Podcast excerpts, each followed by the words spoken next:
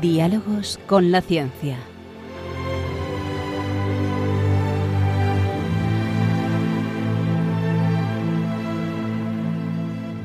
Dirigido por Javier Ángel Ramírez.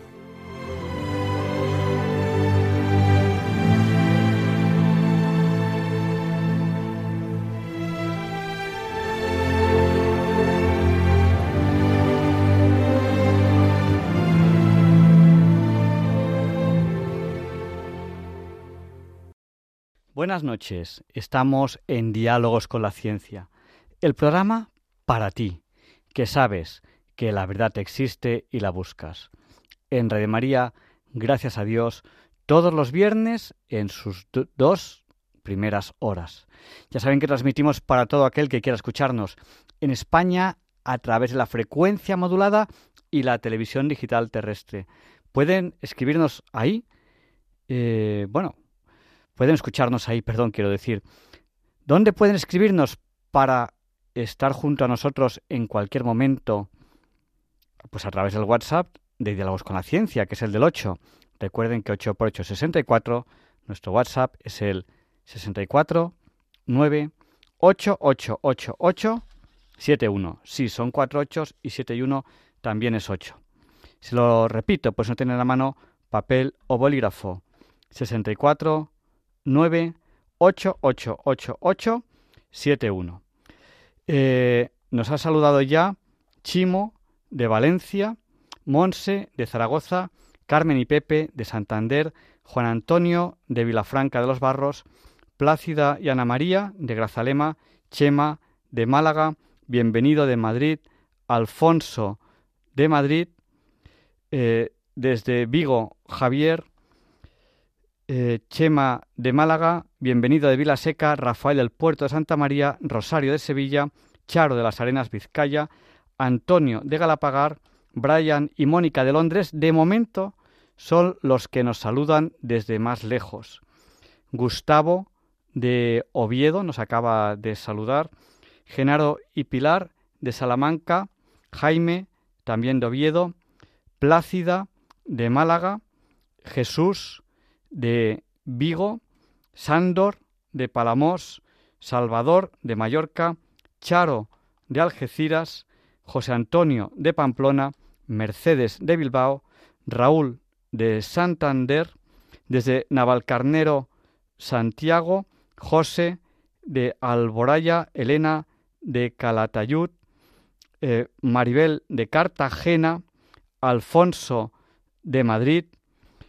Eh, nos saluda, ahora acaba de batir el récord de lo más lejos que, que nos ha saludado de momento, César Augusto de Santa Cruz de Quiche, en Guatemala, que además nos dice que recemos por él, que, que bueno, que tiene algún problema de salud y que hace poco fallecieron sus padres. Vicente de Mataró, Pedro y Maite de Lunes, de, de Nules, perdón, y Dori de Granada. Y sin más dilación ya, vamos a ir ya, saludamos a Carlos, que nos escribe ahora desde Orense, vamos a ir ya a la entrevista de la semana. Hoy vamos a hablar de inteligencia artificial. Les va a encantar.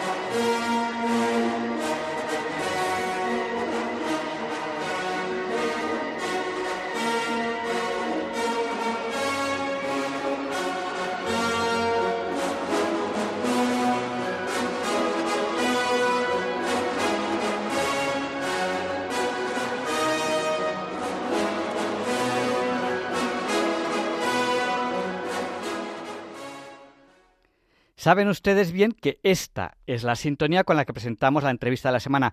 Ya es la hora Bond, las 007. Feliz hora Bond a todos. Tenemos hoy aquí, para hablar de inteligencia artificial, a Gonzalo Génova. Él es profesor, él da clase sobre inteligencia artificial. Eh, buenas noches, Gonzalo. Buenas noches. Hola. Sí, buenas noches. ¿Me oyes bien? Te oigo perfectamente. Bueno, te hemos presentado como profesor en inteligencia artificial. Quizá lo primero sea preguntar, ¿qué es eso de la inteligencia artificial? Pues sí, es lo primero porque, sobre todo por aclarar malentendidos y confusiones que hay sobre el término, ¿no? Eh, lo primero que hay que decir es que el término fue inventado hace relativamente poco tiempo, ¿no? Para la, escala de la historia humana, ¿no? tiene una fecha concreta, que es 1956, eh, y un nombre concreto del personaje que lo inventó, que es eh, John McCarthy, en una conferencia que hubo que, bueno, decían, vamos a diseñar un sistema que sea capaz de, imitar eh, la inteligencia humana y sea capaz de resolver cualquier problema, ¿no? luego las cosas fueron mucho más despacio de lo que pensaban, ¿no? y bueno, pues a día de hoy estamos ahí. El término eh, pues eh, ha tenido muchísimo éxito y se usa para muchas cosas, ¿no? Y, me gustaría aclarar esto, que, hay mucho, se, abusa mucho del término, ¿eh? porque hoy día se dice que pues todo es inteligente, ¿no? o sea, el termostato de mi casa es inteligente, pero el termostato de mi casa lo único que hace es encender la caldera o apagarla según la temperatura que haya, ¿no? Si eso es inteligencia, es una forma de inteligencia si quieres, ¿no? Pero, pero es, es, abusar del término inteligencia artificial, ¿no? Y sobre todo hay que distinguirlo de lo que es pues la computación algorítmica tradicional, ¿no? Lo, que es lo que hace cualquier ordenador eh, clásico, ¿no? Programado.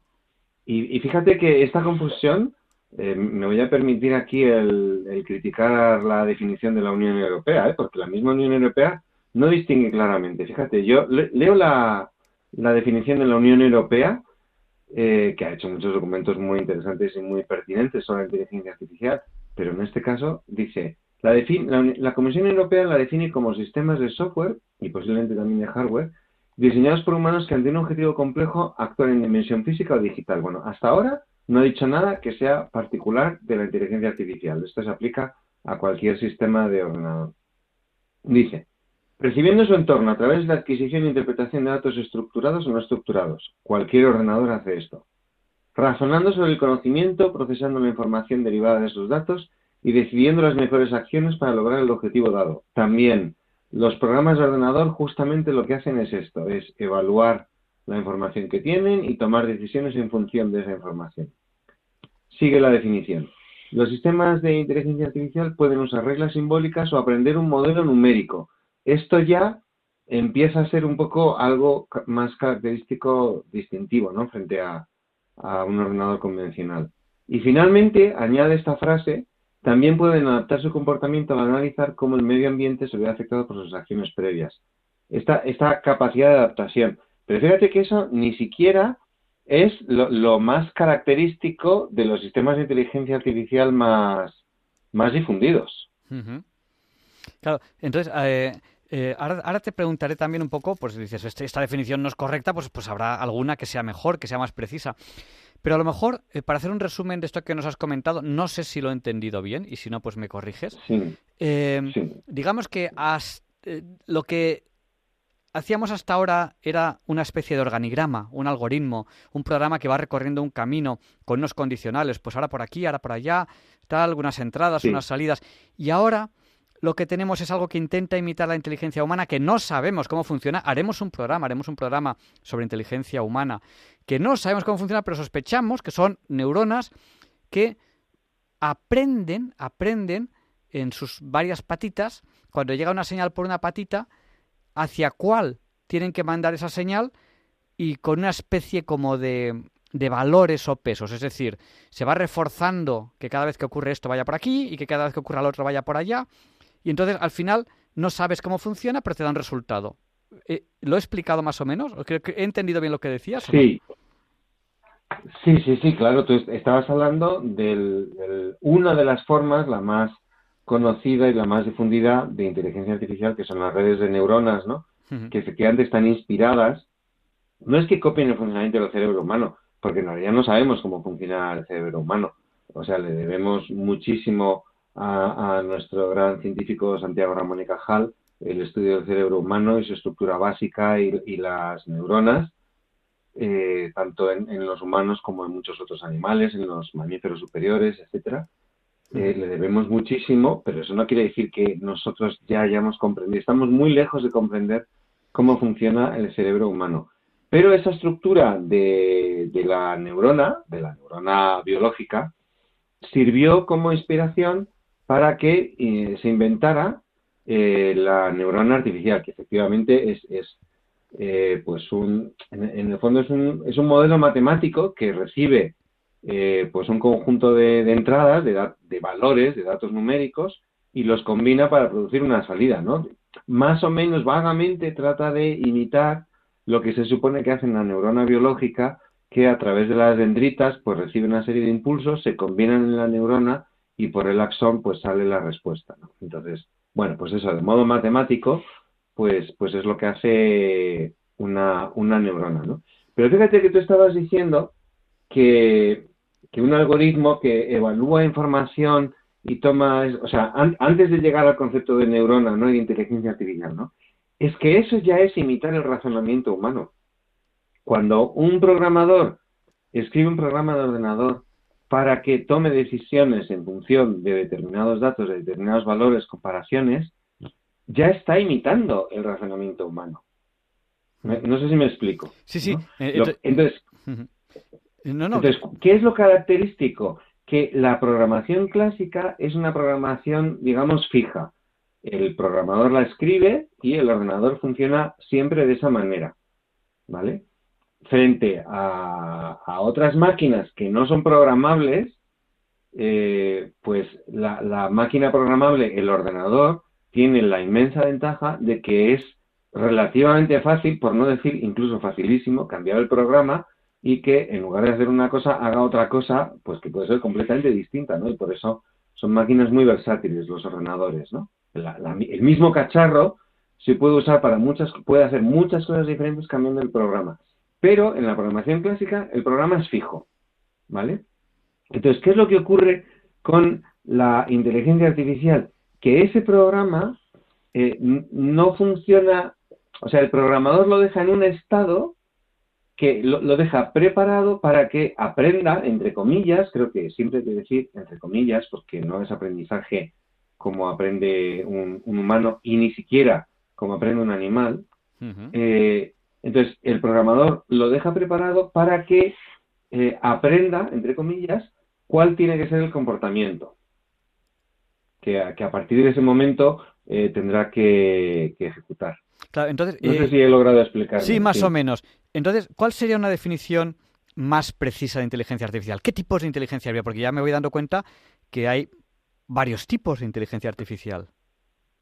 Sí, hay muchos tipos de inteligencia artificial. A ver, eh, las máquinas programables clásicas se podría considerar inteligencia artificial. E, es una forma de inteligencia artificial. Lo que pasa es que no es lo que, por ejemplo, en, la universidad o en cualquier libro de inteligencia artificial no se refiere a eso simplemente, ¿no? A la programación clásica. Eh, lo característico de la inteligencia artificial, bueno, se puede decir que hay dos formas principales de inteligencia artificial. Una es las máquinas que razonan, lo que pasa es que no razón, a ver, ¿cómo lo digo? Eh, estas máquinas tienen una serie de reglas de razonamiento para obtener conclusiones a partir de premisas. Por ejemplo, eh, un, sistema que es relativamente clásico, que es, son sistemas de diagnóstico.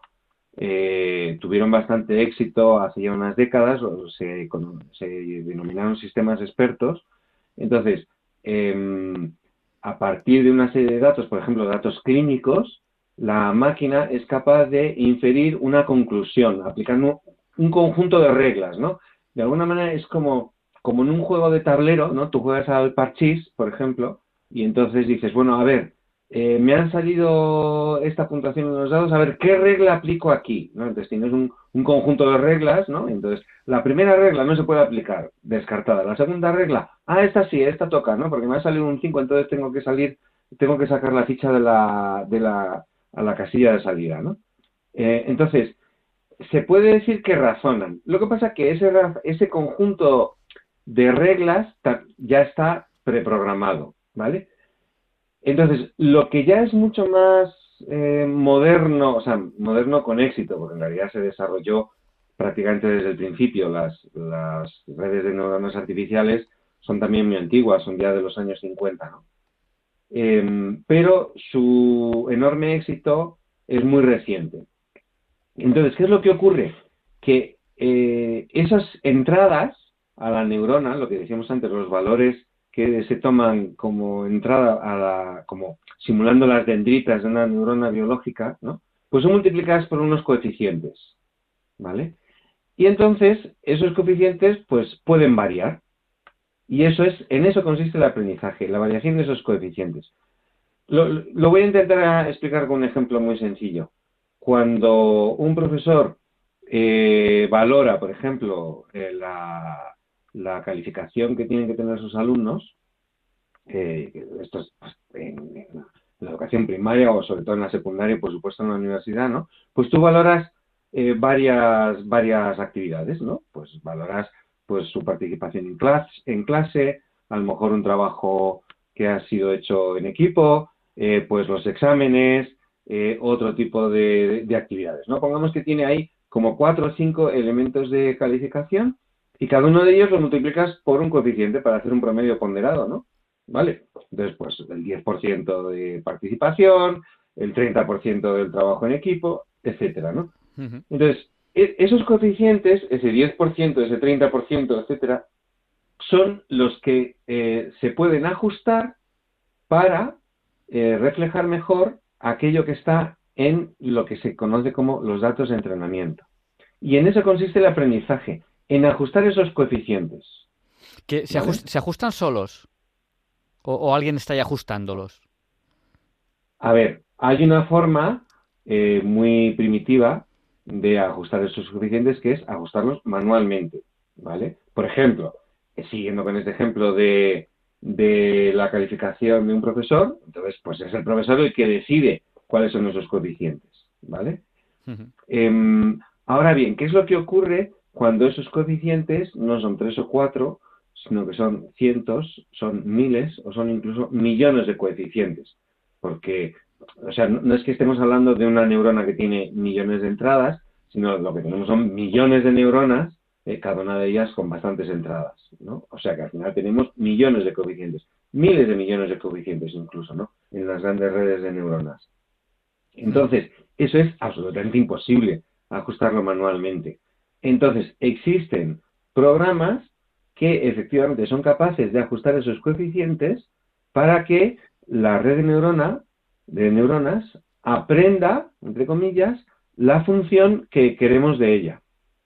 Sí, sí. No, sé si hace falta que lo explique un poco más. No, no, yo, yo, creo que, eh, que, está claro. O sea, hay varios tipos de inteligencia artificial. No, no sé, no sé si, si queda alguna, alguna por explicar, pero al final son distintos sistemas que dan una apariencia, dan una apariencia de, inteligencia, entiendo yo. Unos programados, otros que, entre comillas, aprenden solos, ¿no? Según datos que, van, que, van entrando. Y bueno, pues al, final, al final lo que tenemos es algo que, que nos sorprende, algo que nos sorprende. Entonces estamos hoy en día y la palabra del año pasado, el año 2023, y todavía posiblemente la de 2024, la palabra del año es inteligencia artificial. O sea, si la hemos escuchado todos y además constantemente todos los días y en un montón de sitios, ¿no? Eh, hay una cosa que, me, ha, sorprendido, es que, es que somos un poco, llamamos inteligente al termostato, claro, a mi, eh, o a mi reloj le llaman inteligente y la verdad es que es muy tonto, todos los días hace lo mismo, pero bueno, le, le, puedo cambiar la alarma, le puedo cambiar que puedo responder en WhatsApp con él, pero vamos, que le llaman inteligente y tampoco, tampoco lo es mucho. Bueno, pues en nuestra vida cotidiana, nuestros oyentes, nosotros, ¿qué vamos a encontrar que de verdad sea inteligencia artificial. Porque claro, nos van a vender cualquier cosa y cuidado, que, es que, este coche es inteligente. cuidado, que esto que, vas a comprar tú, esta, esta olla, esta olla de cocina, cuidado que es inteligente. ¿Qué, vamos a encontrarnos por ahí que realmente sea inteligencia artificial? A ver, eh, en, esa, en, esa explicación que, he intentado dar de, cómo se fabrica una red de neuronas, cómo se programa, ¿no? Eh, al, final lo que yo quiero es una caracterización de la inteligencia artificial muy, muy clásica también es como de la inteligencia humana, ¿eh? es la capacidad de resolver problemas. Esto es, eh, le preguntas a la gente, eh, yo lo he hecho muchas veces, ¿no? En clase, por ejemplo, a ver, ¿qué es la inteligencia? Entonces, no todo el mundo dice capacidad de resolver problemas, pero de 30 respuestas es fácil que la mitad eh, sean capacidad de resolver problemas o una expresión muy parecida, ¿no? Entonces, eh, por un ejemplo muy cotidiano que muchos de que tú mismo habrás experimentado seguramente y muchos de nuestros oyentes, ¿no? Eh, con un teléfono móvil enfocamos una escena para hacer una fotografía, por ejemplo, una escena familiar de un grupo familiar, y entonces nos sale ahí un rectangulito verde, un cuadrado verde, eh, que encuadra cada uno de los rostros de las personas que aparecen ahí en la, en, la fotografía, ¿no? En la imagen, antes de, disparar la foto, ¿no?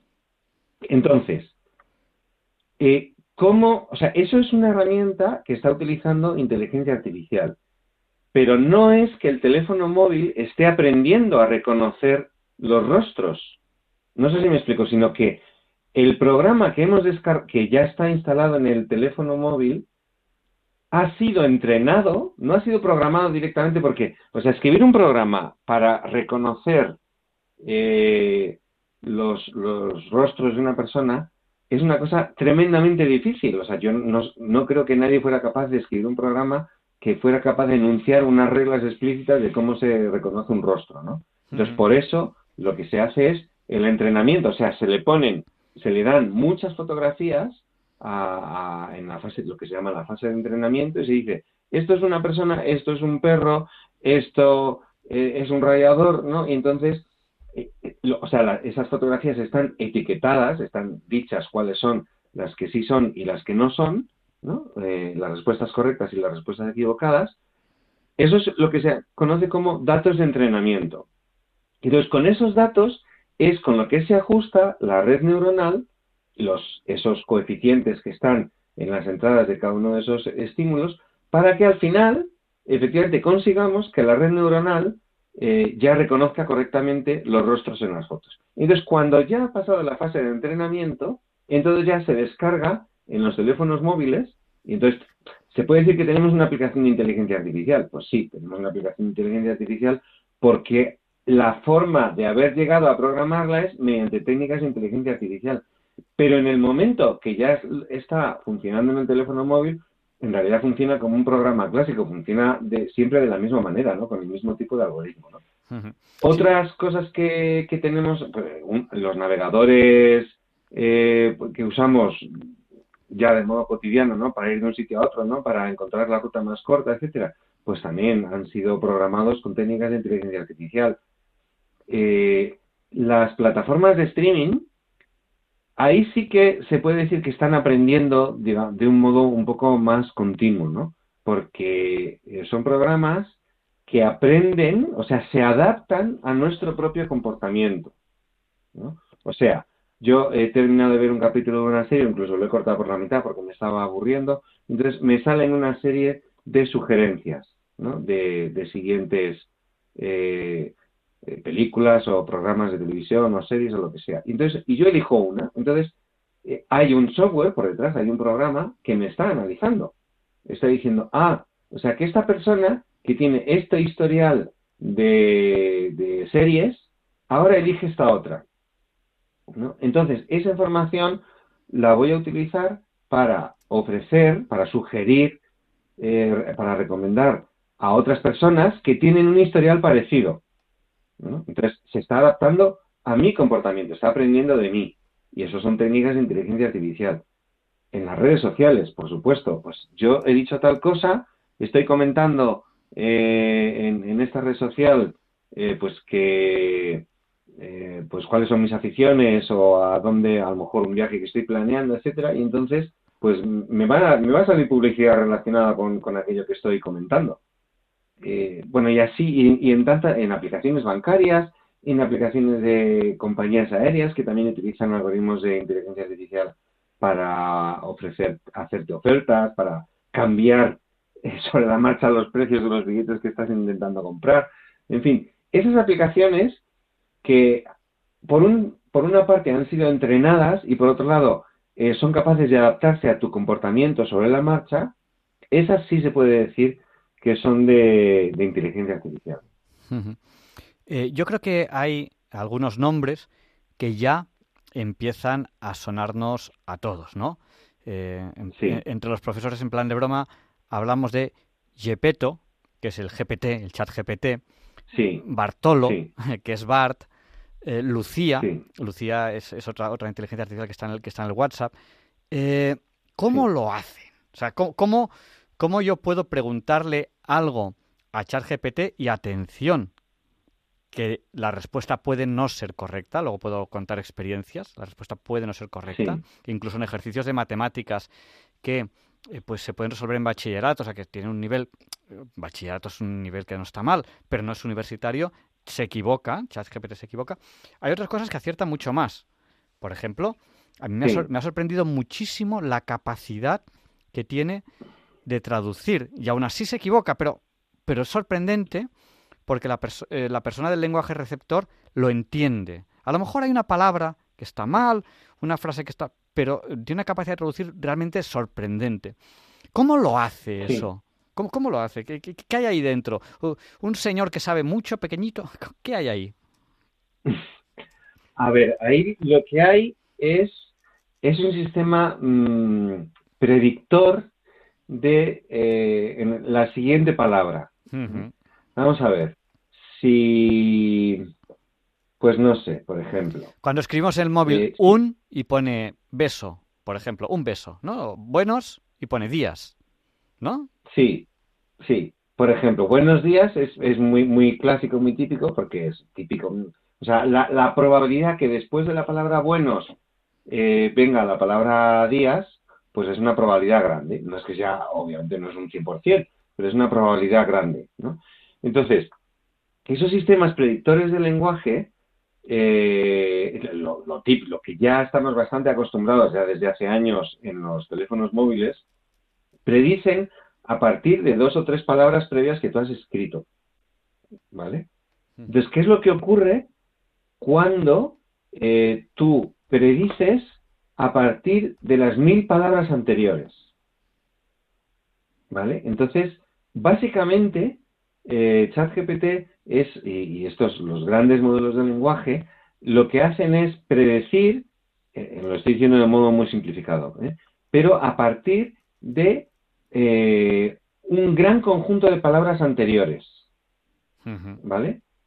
Eh, entonces, con eso, eh, pues, teniendo en cuenta, claro, no es una predicción, digamos, completamente lineal, ¿no? Quiero decir, yo hago una pregunta, un prompt, ¿no? Que es una pregunta, le planteo una cuestión a, a este sistema ChatGPT, y entonces, por, no exactamente por el orden en el que están las palabras, el orden también importa, pero por, el, por las palabras que yo he utilizado, eso serían como las entradas para esas neuronas, las de las que hablábamos antes, ¿no? Esos valores, ¿no?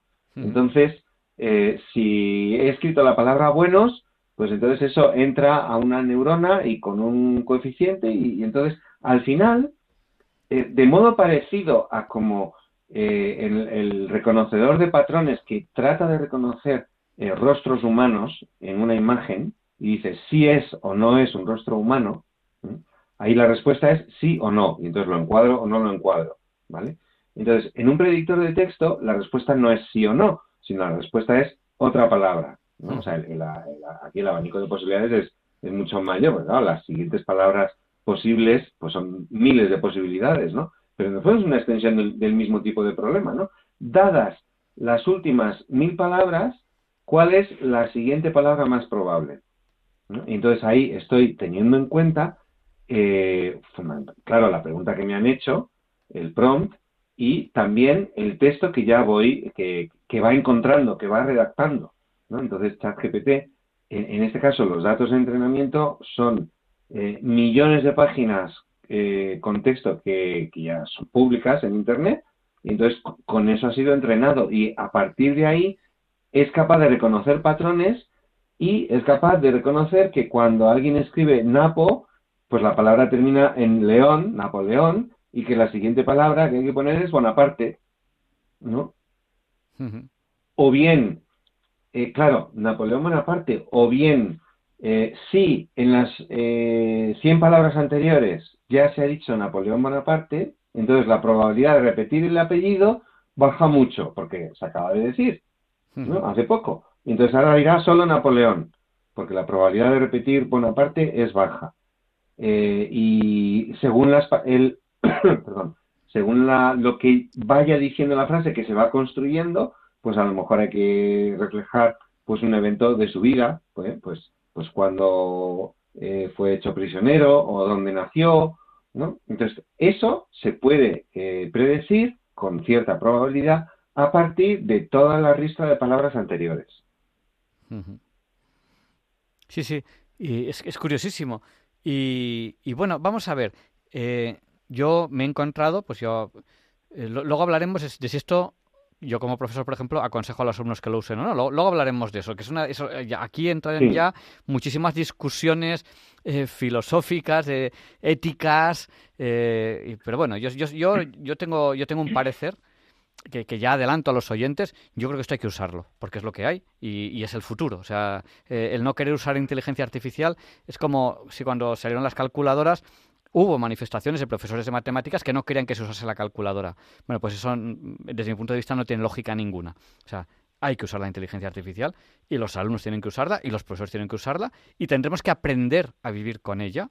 Y si ahora mismo no somos capaces de, corregir trabajos porque no sabemos si lo ha hecho el alumno tal, pues tendremos que aprender a, corregir trabajos. Pero bueno, eso es una, opinión muy personal.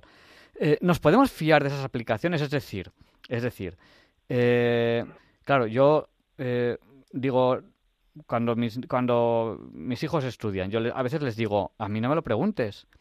Pregunta sobre la inteligencia artificial. A lo mejor es algo que yo puedo resolver. Pero quiero que se lo pregunten a la inteligencia artificial porque quiero, quiero que ellos aprendan a, manejarla.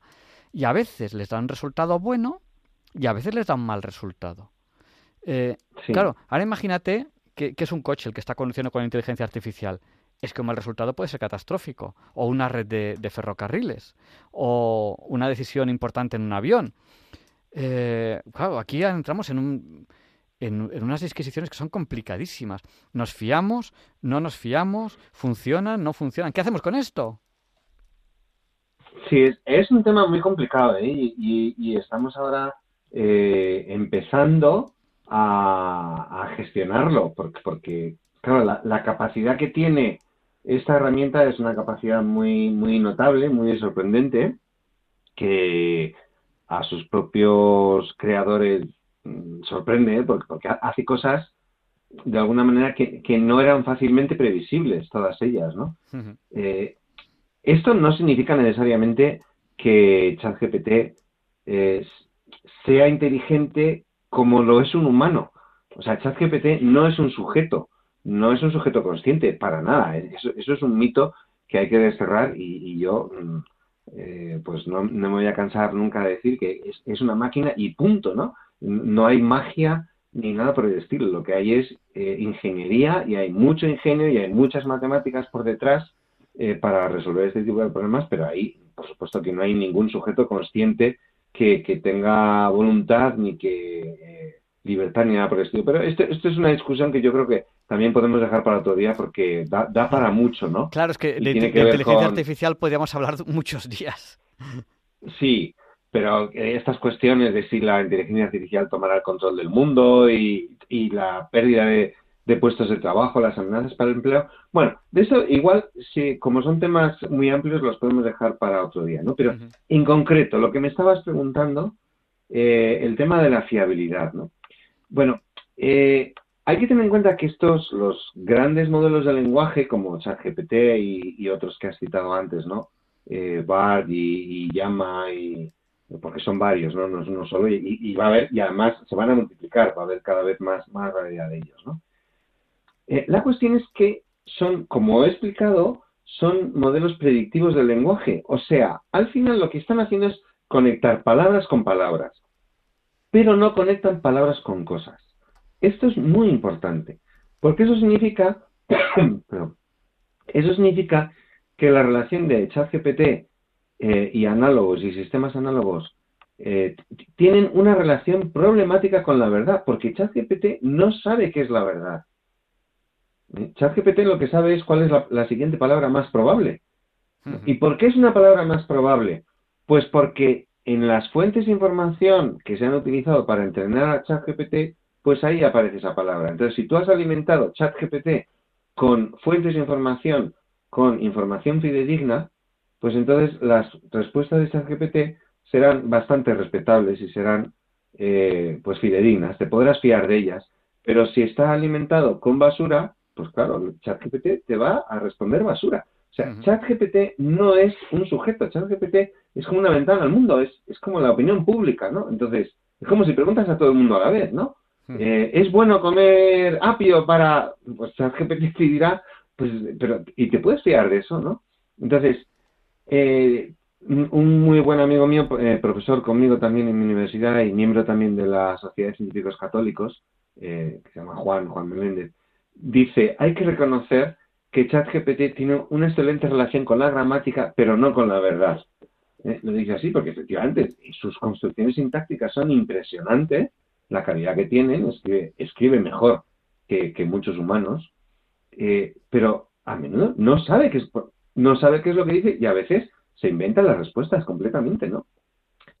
Entonces, yo pienso que esto eh, es, un, es un problema muy serio también profesionalmente, ¿no? Porque claro, como entretenimiento, eh, pues, pues sirve muy bien, porque claro, en, el fondo mm, la fiabilidad de la información que te dé, pues no es tan importante, ¿no? O para tareas muy leves, ¿no? Pues si tú le preguntas una receta de cocina o oye, y pues se me ha estropeado el caldo aquí porque me ha pasado con la pimienta, ¿qué le puedo echar para eh, mitigar el, exceso de pimienta? Pues a lo mejor te da una respuesta que, bueno, incluso si falla, pues no es una cosa grave, ¿no?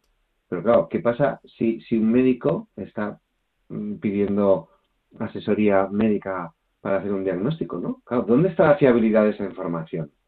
¿No? Porque eh, las versiones originales de ChatGPT no te proporciona la fuente de la información, que eso es absolutamente clave. La fuente de la información al final remite a una persona que es el que ha escrito eso. Tú fíjate que los, los artículos en las enciclopedias clásicas, eh, las que teníamos ahí en, en el salón de casa encuadernadas en un montón de volúmenes, ¿no? Todos los artículos venían firmados por personas concretas, con nombre y apellidos, ¿no? Entonces, al final lo que tenías es, bueno, pues te fiabas de, al final de un conjunto de personas y del equipo editorial que de alguna manera daba la garantía, por, supuesto que eso no es una garantía de verdad absoluta, ¿no? Pero te da una garantía de, de, la fiabilidad de esa información. Cuando Wikipedia desbanca por completo a cualquier otro tipo de enciclopedia, ¿dónde está la fiabilidad de Wikipedia si los artículos son anónimos? O más bien son un trabajo colaborativo. Bueno, pues los artículos de Wikipedia son tanto más fiables cuanto más fiables son las referencias que siempre aparecen al final de esos artículos que están firmadas por personas concretas. O sea que al final la cuestión de la confianza siempre se remite a personas concretas. Eh, es que es una, la confianza es una cuestión antropológica muy seria que no podemos depositar en las máquinas. ¿no? Entonces, eh, ChatGPT eh, ya está evolucionando y va a evolucionar hacia la posibilidad de citarte cuáles son sus fuentes de, información para la información que te está dando, lo cual va, a ser un problema, ¿eh? porque no es un problema que esté fácilmente resuelto, porque claro, si te cita las fuentes, entonces eh, también el tema de hasta qué punto está plagiando, está abusando de lo que han escrito otras personas, es un problema que no han resuelto bien todavía. pero al final van a tener que eh, o, sea, si quieren que eh, la información de estos sistemas se utilice de modo profesional y no como simple entretenimiento, pues al final eh, va a haber que mm, dar las fuentes de la información y además un tema que se está investigando muchísimo en, en inteligencia artificial porque mm, no está resuelto, ni muchísimo menos, que es el tema de la explicabilidad. O sea, y a partir de esas fuentes, ¿cómo has llegado? Explícame cómo has llegado a esta conclusión. Es un tema de investigación eh, absolutamente puntero hoy día, en lo que se conoce como explicabilidad o interpretabilidad. eh, y hay soluciones parciales, pero no, no está completamente resuelto, ni muchísimo menos, y tardará tiempo. ¿eh? La cuestión es que sin, explica, sin, sin que los modelos estén eh, bien explicados, pues, eh, pues claro, tampoco te puedes fiar. ¿no? Tú me ponías antes, y, y, yo creo que con esto quizás, porque ya no, sé cuánto tiempo teníamos. No, bueno, ya, lo hemos pasado, ahora vamos a dar, paso a los oyentes. Yo contaré mi primera experiencia con ChatGPT, eh, que, me gusta, que por si quieres hacerme algún comentario, y luego un poquito mis otras experiencias y para qué creo yo que puede servir. Eh, porque yo creo que una, cosa muy importante de la inteligencia artificial es que maneja una cantidad de datos tremendo. Y eso, claro, ninguna persona puede manejar tantos datos. Un ordenador sí. Sí. Claro. Sí, sí, sí, eso, es una... Claro. A ver, una calculadora es capaz de calcular a una velocidad y, con una potencia de cálculo eh, que ninguna persona es capaz de calcular a esa velocidad. ¿Es inteligente la calculadora? Bueno, está manifestando la inteligencia de los que la han fabricado, ¿no? Pero no es inteligente por sí misma, ¿no? Entonces, eh, ChatGPT pues tampoco es inteligente por sí mismo, pero, pero manifiesta mucha inteligencia, hay mucho ingenio, ¿no? En, la fabricación de ChatGPT y otros semejantes, ¿no? Eh, hay que, yo más bien estoy de acuerdo contigo que lo que decías antes de que no hay que, no se trata de prohibirlo porque además va a ser imposible prohibirlo, ¿no? Sino hay que aprender a manejarlo, ¿no? Y enseñar a los estudiantes a usarlo con sentido crítico, ¿no? Y, y ellos mismos se darán cuenta de cuáles son las limitaciones de ChatGPT y hasta qué punto te puedes tirar de lo que te diga ChatGPT u otras herramientas semejantes, ¿eh? Porque ChatGPT es lo más conocido, pero tenemos herramientas que te escriben programas de ordenador, que te igual que te dibujan cuadros o te hacen composiciones musicales, pues hay programas de estos que te escriben programas de ordenador, ¿no? Sistemas que te escriben programas de ordenador, ¿no?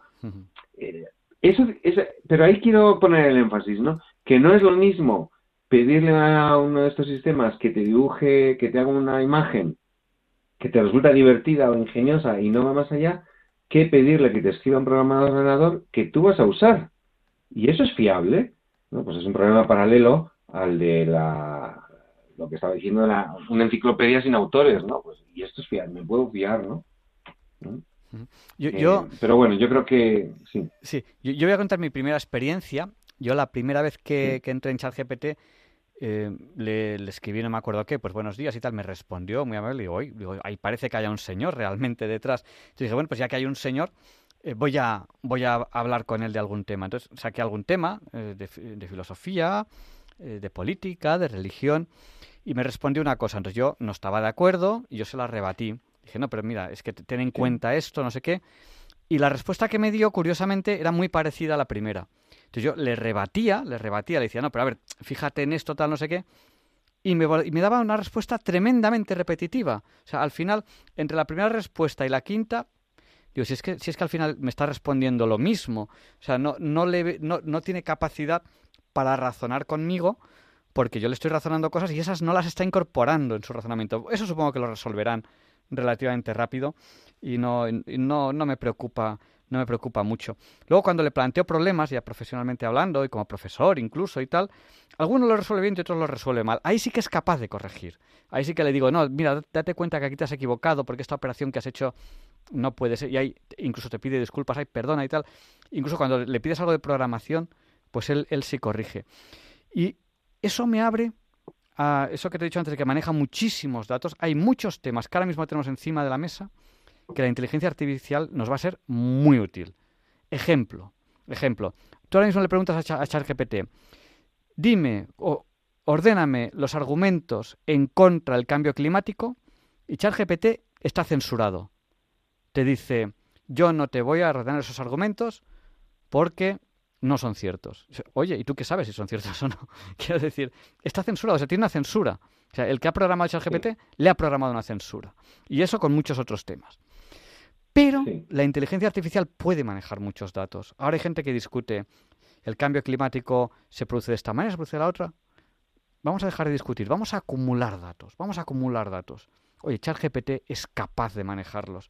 La predicción del tiempo va a mejorar muchísimo, muchísimo. ¿Por qué? Porque va, a manejar un montón de datos que, ningún meteorólogo puede manejar. ¿Eso quiere decir que los meteorólogos se van a quedar en paro? No. Eso quiere decir que los meteorólogos van a usar esas herramientas y van a, van a hacer muchas cosas con ellas. No se van a quedar en paro. Bueno, no sé si estoy diciendo muchas tonterías o no. No sé cómo, cómo, cómo lo ves y damos paso a los oyentes, si, si, si, si te parece bien. Sí, sí, sí, lo que, como quieras, sí, los oyentes. Sí. ¿Quieres hacer algún comentario o algo de lo que he dicho o vamos ya dando paso? Eh, bueno, lo que tú estás diciendo de la censura, eso es porque efectivamente ChatGPT no, o sea, hay una combinación en la programación de ChatGPT, ¿no? O sea, efectivamente tiene el entrenamiento, digamos, eh, libre, por así decir, o sea, que eh, es entrenado con, con lo que se dice en Internet, que se dice de todo, pero sobre eso o en conjunto con eso también hay una serie de reglas explícitas, como por ejemplo para evitar eh, temas que son especialmente polémicos o, eh, temas controvertidos o simplemente temas que eh, la gente que promueve, que los dueños de ChatGPT, pues le, quieren imprimir un determinado sesgo ideológico, si quieres, ¿no? y entonces, pues tienen, esa, pueden tener esa censura, ¿no? Yo te pongo un ejemplo que me contaron, no es un ejemplo que yo haya experimentado, ¿no? Pero, pero me lo contaron, me pareció muy gracioso, ¿no? Eh, al principio hubo gente que preguntaba, oye, ¿dónde son los, sitios de, en Madrid donde yo podría comprar droga, no? Y entonces eh, ChatGPT respondió, no, yo esa información no la puedo dar, ¿no? Eh, pero alguien avispado cambia la pregunta y dice, oye, si yo quiero evitar los sitios de Madrid donde se vende droga, ¿dónde no debería ir? Y entonces lo conseguía engañar, ¿no? Hasta que entonces te daba la respuesta, ¿no? Bueno, ese tipo de comportamientos son bastante fáciles de reconocer y corregir ChatGPT. O sea, estoy convencido de que a día de hoy ChatGPT ya no cae en ese tipo de trampas un poco simplonas. Eh, bueno, con esto lo que quiero decir es que efectivamente ChatGPT eh, tiene también algún tipo de reglas sobre qué cosas puede decir y qué cosas no puede decir, eh, sobre qué temas puede hacer chistes y qué temas no puede hacer chistes. Y, Por ejemplo. Bueno, como eso tiene muchas reglas, ¿eh? tiene muchas reglas, efectivamente, y censuras y todo lo que quieras. Eh, vamos a abrir el micrófono a los oyentes si quieren participar ahora en directo en el programa. No tarden porque se nos, se nos ha hecho un poco larga la entrevista y no vamos a tener demasiado tiempo. Tienen que llamarnos ahora al 91 005 94 19. Se lo repito, por si no tenían papel o bolígrafo a mano. 91 005 94 19. Vamos a dar paso ya a una primera llamada que nos acaba de entrar, pero antes diré a los oyentes que estoy chateando con Lucía. Lucía no existe, Lucía es una inteligencia artificial que está en WhatsApp y le he dicho, estoy hablando de inteligencia artificial con un amigo. Y Lucía me ha dicho, eso suena fascinante. La inteligencia artificial es un tema muy interesante. ¿En qué están enfocando su conversación? Eso es lo que me ha dicho Lucía. Y vamos a dar paso a este oyente que nos acaba de llamar al 91 005 94 19. Buenas noches, ¿con quién hablamos? Eh, con Mauro. Buenas noches, Mauro. Sea breve, por favor, el micrófono es suyo.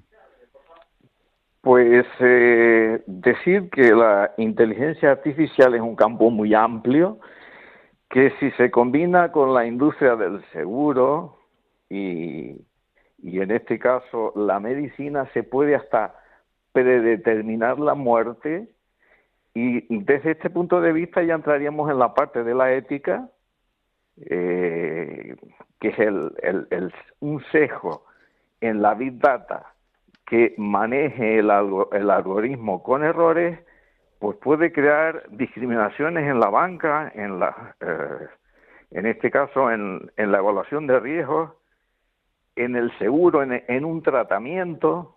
Entonces yo creo que sencillamente la inteligencia artificial pues es un elemento que va a servir de ayuda, pero que tiene que estar vigilada por los humanos actualmente porque hay mucho que avanzar.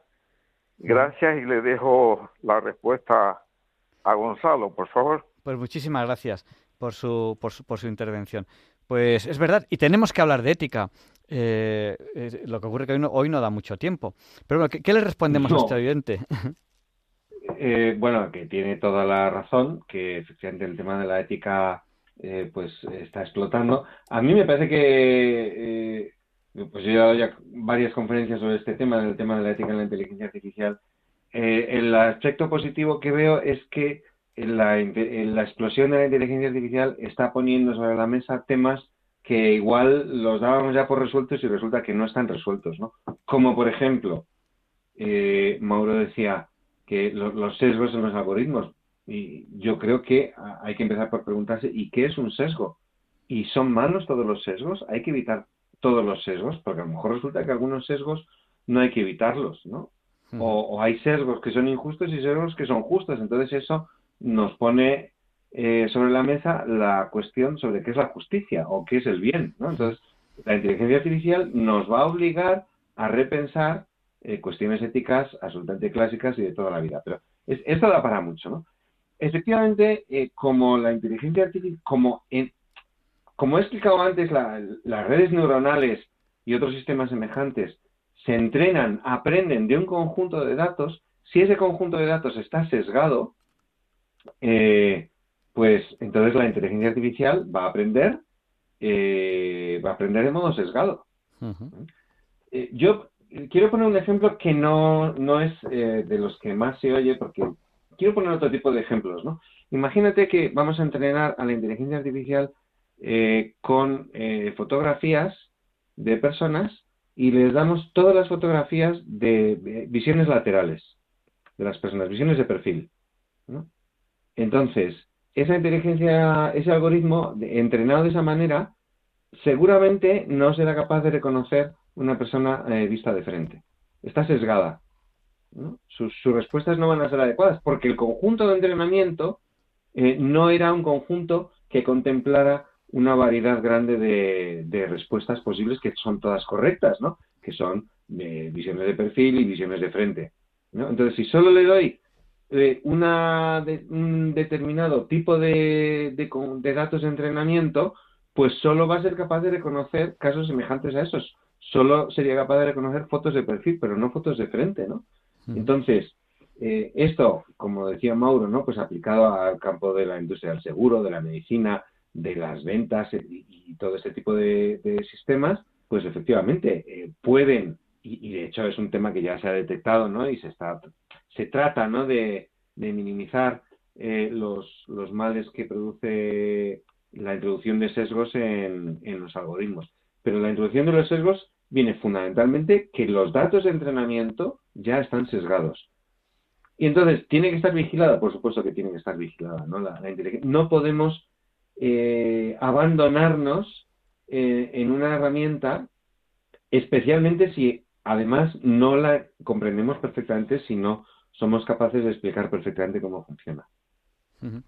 Bueno, y el sesgo, por ejemplo, el sesgo puede servir para resolver eh, un tema policial, para, descubrir quién es el asesino. o sea que eh, la inteligencia artificial puede manejar muchísimos datos y nos puede servir pues para resolver para resolver un, crimen, por ejemplo, ¿no? O sea, el sesgo no tiene por qué ser malo obligatoriamente. Al final un juez, al final un juez lo que hace es un sesgo. Dice, este señor con la información que yo tengo es culpable o este señor con la información que yo tengo es no culpable porque no tengo información para culpabilizarlo claro, es que cuando, cuando que, eh, fabricamos un sistema de apoyo a la decisión, decidir al final es discriminar. Es decir, usted es culpable o es inocente, o tú alumno, tú apruebas o tú suspendes. Estoy discriminando, estoy distinguiendo, estoy sesgando.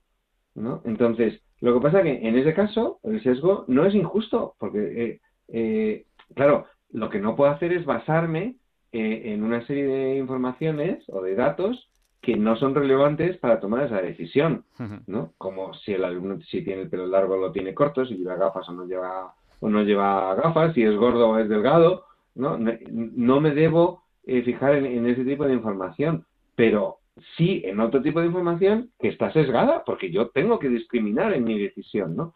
Por eso digo que eh, estos sistemas nos obligan a eh, volver a considerar qué información es relevante y, qué decisión es justa a partir de la información relevante. Pues eh, muchísimas gracias. Y bueno, ya tenemos que dar paso a, las siguientes secciones, que estamos, estamos un poquito, un poquito a, tope. Eh, tenemos muchísimos temas encima de la mesa Y, y si a don Gonzalo Génova, que es profesor de inteligencia artificial, le parece bien, pues la próxima vez podemos hablar un poco pues de esa ética en inteligencia artificial. Quedan muchos temas sobre, la mesa realmente de los, que, de los que tenemos que hablar. Y otro tema que también tenemos que hablar es ¿para qué creemos, creemos, porque el futuro no lo podemos predecir, pero para qué creemos que va a ser útil dentro de muy poquito? ¿No? Pues, para todo aquello que sea manejar grandes datos, yo, veo que ya cada vez es más útil. Yo he puesto el ejemplo de la meteorología. Yo creo que en meteorología va a mejorar muchísimo las predicciones, porque no es lo mismo un meteorólogo que, sí, lo hace con ordenador, sí, sí, lo hace con ordenador, pero maneja al final un montón de datos y un montón de estaciones. Eh, los modelos ya son muy complicados, que ya un, una inteligencia artificial que pueda manejar todo el histórico de todos los modelos, de todas las estaciones del mundo, la predicción va a ser muy buena. también tenemos que hablar, también tenemos que hablar sobre eh, qué profesiones van a ser de futuro con la inteligencia artificial y qué no. Pues yo en cuanto hablo de esto me dicen, entonces ya los, meteorólogos ya no van a trabajar. Bueno, van a tener mucho trabajo, con mucho más acierto, pero de otra manera. ¿no? Pues bueno, de eso tenemos que hablar. O sea que, que, que, don Gonzalo, le, dentro de unos días volvemos a hablar de, de, este tema, a lo mejor dentro de un mes o así. Muy bien, pues cuando queráis a vuestra disposición. Pues muchísimas gracias. Y ya anunciamos, aprovechamos para anunciar la entrevista de la semana que viene. La entrevista de la semana que viene será al, director o al presidente de, eh, esta red que ayuda a las madres que tienen dificultades para, llevar, para echar adelante a sus hijos, sobre todo pues por motivos de, pobreza. La red madre. pues nada, don Gonzalo, un abrazo muy fuerte y buenas noches. Gracias por haber compartido con nosotros esta casi hora entera. Es casi la una de la, de la, de la mañana. Pues muchas gracias. Buenas noches. Buenas noches. Y a continuación, Leonardo Daimiel Per de Madrid presenta la sección Pensar y Sentir. Buenas noches, queridos oyentes de Radio María. Soy Leonardo Daimiel y les saludo muy cordialmente.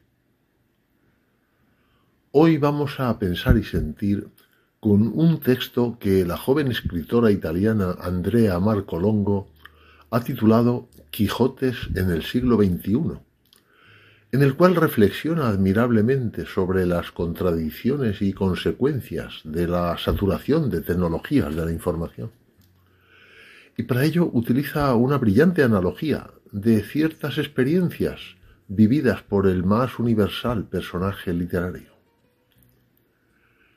Dice así,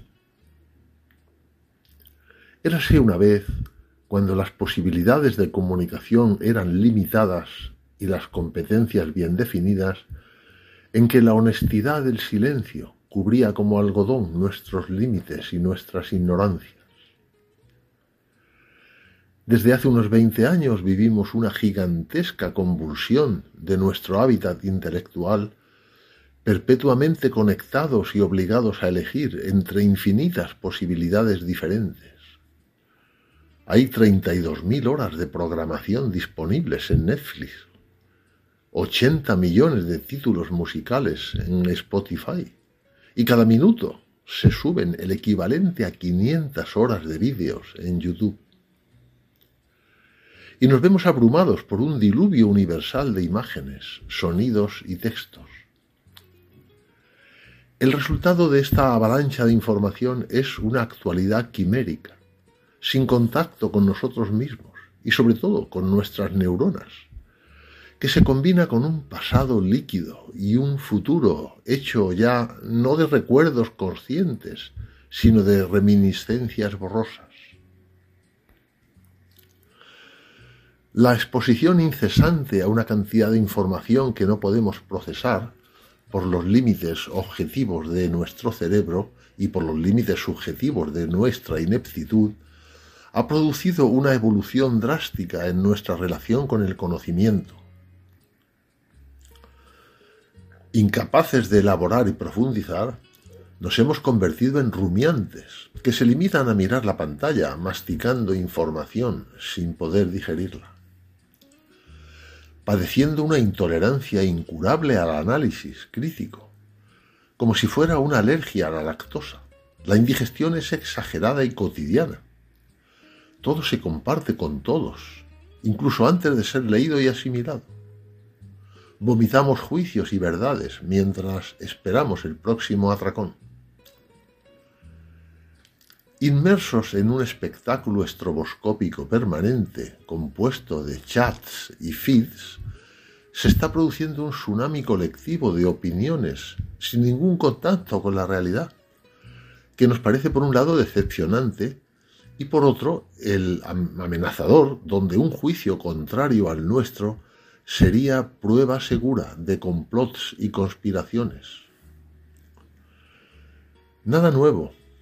Las consecuencias de una sociedad que prefiere la alucinación intelectual a la realidad ya se conocen desde al menos 1605, cuando Miguel de Cervantes terminó de escribir su obra maestra. El Quijote es el primer caso literario en el que la sobreexposición a demasiados estímulos externos los romances de caballerías que obsesionan al protagonista, produce una alienación y la construcción de un mundo alternativo hecho de espejismos y delirios. La mediocridad de la realidad se disfraza entonces de novela, así que Alonso Quijano se convierte en el hidalgo Don Quijote, los molinos de viento en los gigantes y los rebaños de ovejas en ejército. Sin embargo, la invención de la realidad tiene graves consecuencias sobre las neuróticas percepciones del caballero. Lejos de disfrutar del espectáculo escenificado por su mente, el protagonista de Cervantes desarrolla una tendencia obsesiva hacia la conspiración y la infelicidad. En el mundo prodigioso que él mismo creó, los demás no pueden ser simples extraños, sino enemigos dispuestos a traicionarlo. Y cuanto más le enseñan la realidad, más aumenta su psicosis. A Don Quijote poco le importan las explicaciones plausibles y los datos ciertos. Su ego es tan enorme que sostiene firmemente un castillo de ilusiones. Su verdad inventada evita cualquier análisis objetivo. Lamentablemente ser protagonista de una novela que él mismo inventó no protege a Don Quijote de los duros golpes de la realidad. Se cree el héroe de su mundo imaginario, mientras es la víctima de la realidad factual. La paradoja más ingenua de las fake news y de la desinformación tóxica es el contraste entre las infinitas posibilidades que hoy en día cada uno tiene para informarse gracias a Internet y la absoluta falta de ganas y cuidado al hacerlo.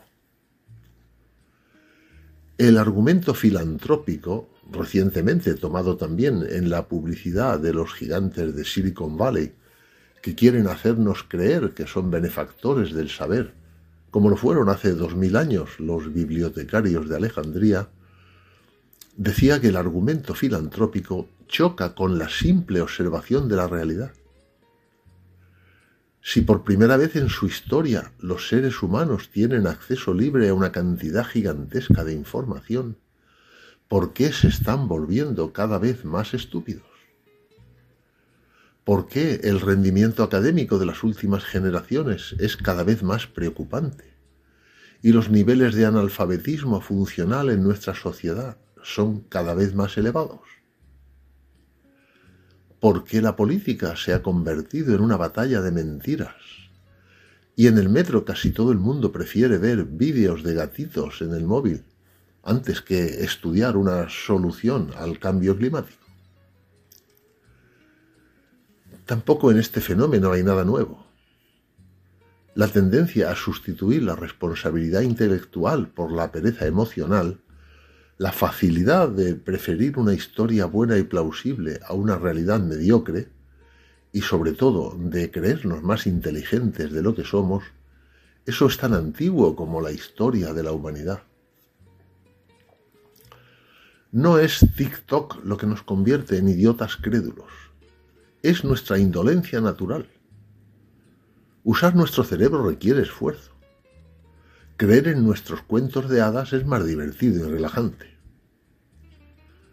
La neurología también confirma cómo el cerebro tiende a economizar energía creyéndose espontáneamente la primera mentira. Para evitarlo se necesitan años de estudio y análisis.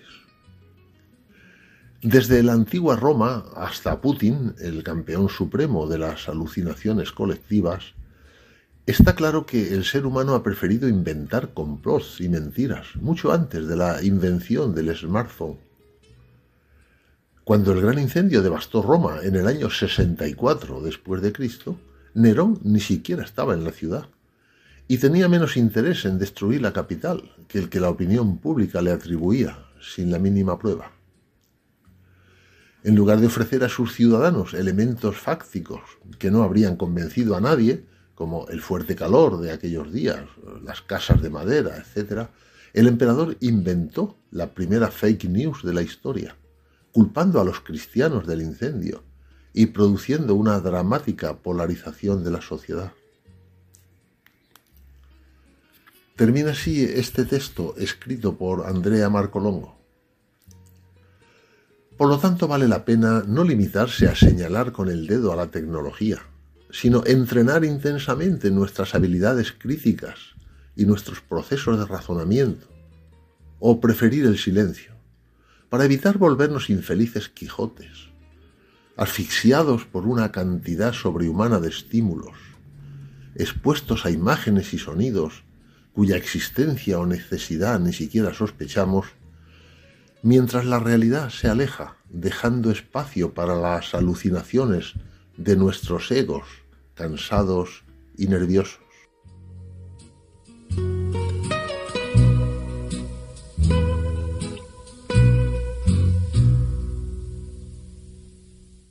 Y a continuación, Luis Antequera nos explica por qué hoy, 9 de febrero, no es un día cualquiera.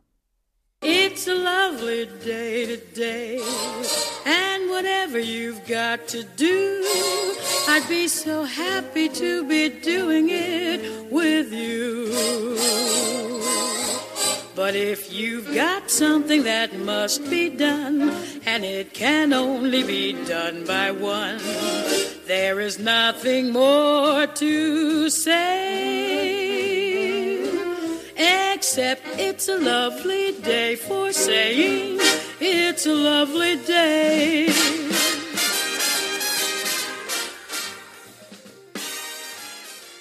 No, Javier Ángel, no directos compañeros de Diálogos con la Ciencia, no, queridísimos oyentes de Radio María. Claro que no es un día cualquiera, ningún día es un día cualquiera, y este 9 de febrero que nos disponemos a comenzar ahora mismo, tampoco porque en fecha tal, pero del año 10 antes de Cristo, se visualizan en Japón hasta nueve soles. Probablemente se trató de una manifestación de lo que se llama parahelio, fenómeno óptico asociado a la reflexión, refracción de la luz, que ocurre cuando hay gran cantidad de partículas de hielo en las nubes cirro.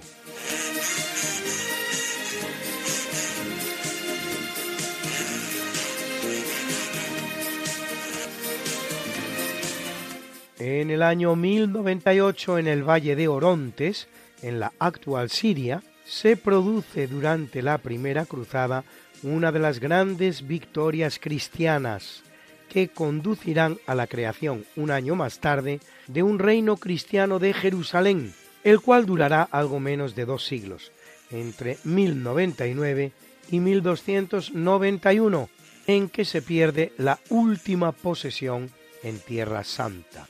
Acre. Si bien con la pérdida de Jerusalén en el año 1187 ante el egipcio Saladino que la recupera para el Islam, dicho reino entra en un declive que solo es cuestión de tiempo y mucho duró.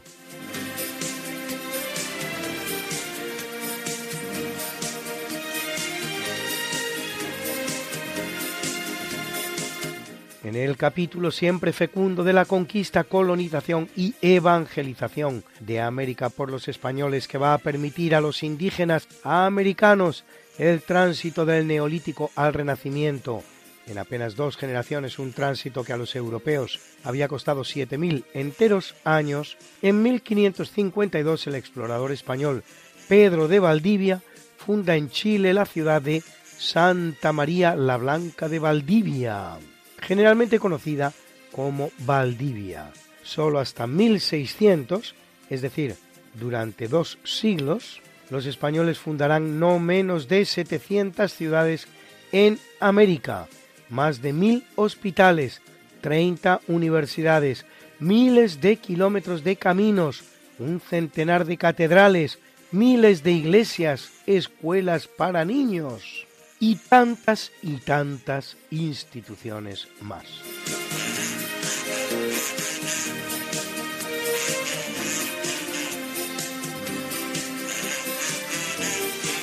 En 1849, dentro del que se da en llamar ciclo revolucionario europeo del 48, se proclama la República Romana. El Papa Pío IX tiene que abandonar la ciudad y esta pasa a ser gobernada por un triunvirato civil compuesto por Carlo Armellini, Giuseppe Mazzini y Aurelio Safi. La República apenas dura cinco meses y el Papa es restablecido por una expedición francesa que envía Luis Napoleón III, a la sazón presidente de la República Francesa, que él transformará después en el llamado Segundo Imperio. IX solo es, sin embargo, el último de los papas que tiene que abandonar Roma, pues antes que él hasta 46 papas son expulsados de la ciudad eterna, a los que añadir otros 82 mártires apresados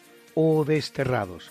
Lo que aunque hoy nos parezca ya un espectáculo irrepetible, quiere decir que prácticamente uno de cada dos papas no han tenido una relación armoniosa con la ciudad en la que tienen su sede.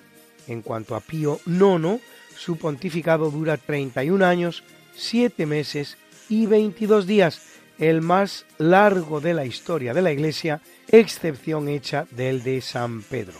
Durante la República se refugiará en Gaeta, cerca de Nápoles, en el reino de las dos Sicilias, y aunque esta vez no sea expulsado, es también el Papa que verá extinguirse los estados pontificios con motivo de la consumación de la unidad italiana, quedando ahora encerrado en Roma, pero sin reino ya. El último Papa Rey, por lo tanto. Luis, Luis, Luis. ¿Qué pasa, Mariate? ¿Les has recordado ya a nuestros oyentes lo de nuestro programa? Hija, qué susto. Pues no, la verdad.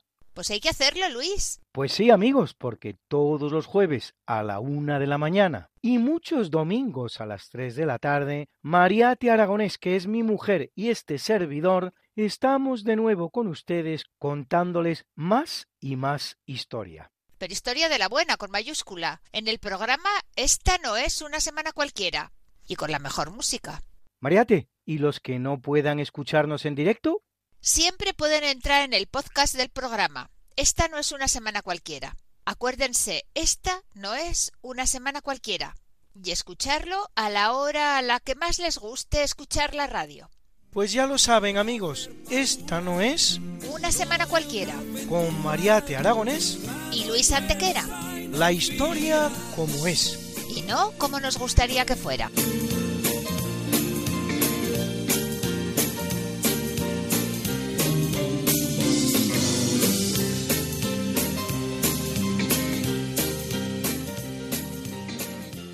En 1851 se inaugura en España la segunda línea férrea, la que une Madrid y Aranjuez para el transporte de la familia real.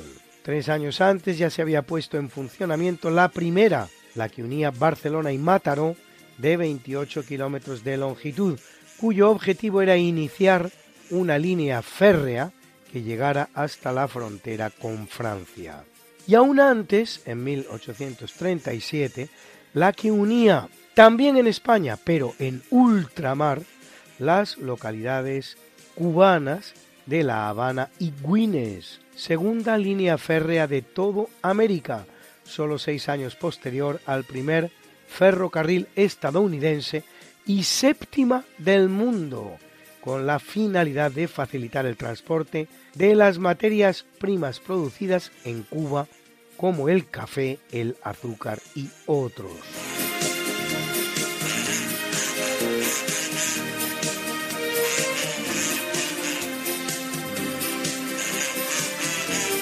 En 1895 el norteamericano William G. Morgan inventa ese precioso deporte que es el voleibol o balonvolea. Sin salir del campo deportivo, en 1900 el tenista estadounidense Dwight F. Davis funda el Campeonato Mundial Anual que lleva su nombre, la Copa Davis. El campeonato ha sido ganado por Estados Unidos en 32 ocasiones y por Australia en 28. España, con seis victorias, es el sexto país en tan honorable palmarés. En cuanto a Davis, su palmarés, no siendo malo, no es el más brillante. En individuales llegará una vez a la final del campeonato norteamericano, conocido hoy como US Open, abierto de los Estados Unidos. Pero en la categoría de dobles ganará ese mismo torneo en tres ocasiones y llegará en otra a la final, final que también alcanzará en Wimbledon.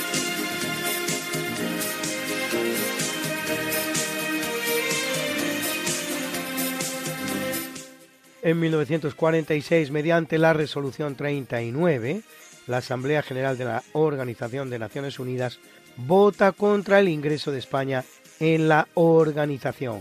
El resultado de la votación arrojará seis votos a favor de la entrada, 14 abstenciones y 34 en contra.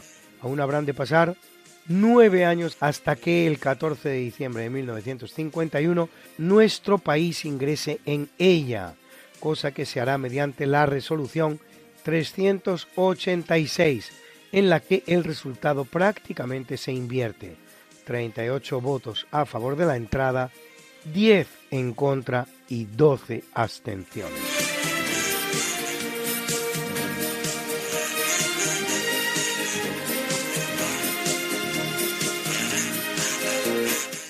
En 1950, el senador estadounidense Joseph McCarthy pronuncia un discurso en Wheeling en el que exhibe una lista de 205 nombres con actores, periodistas y militares que, según él, son comunistas infiltrados en el gobierno del presidente Harry Truman. Comienza la que la historia conoce como la caza de brujas, que se prolongará seis años. La gran víctima del macartismo será el matrimonio que forman Ethel y Julius Rosenberg, ejecutados en 1953, acusados de entregar secretos militares a la Unión Soviética. Primera ejecución de civiles por espionaje en toda la historia de los Estados Unidos, tras un juicio cuya rectitud continúa estando en entredicho.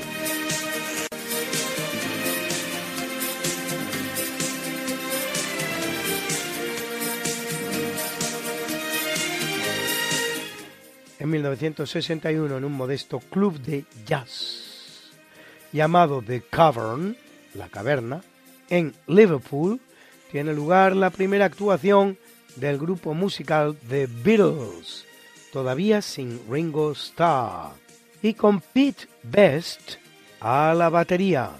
Era Some Other Guy, algún otro chico. Sonaba así.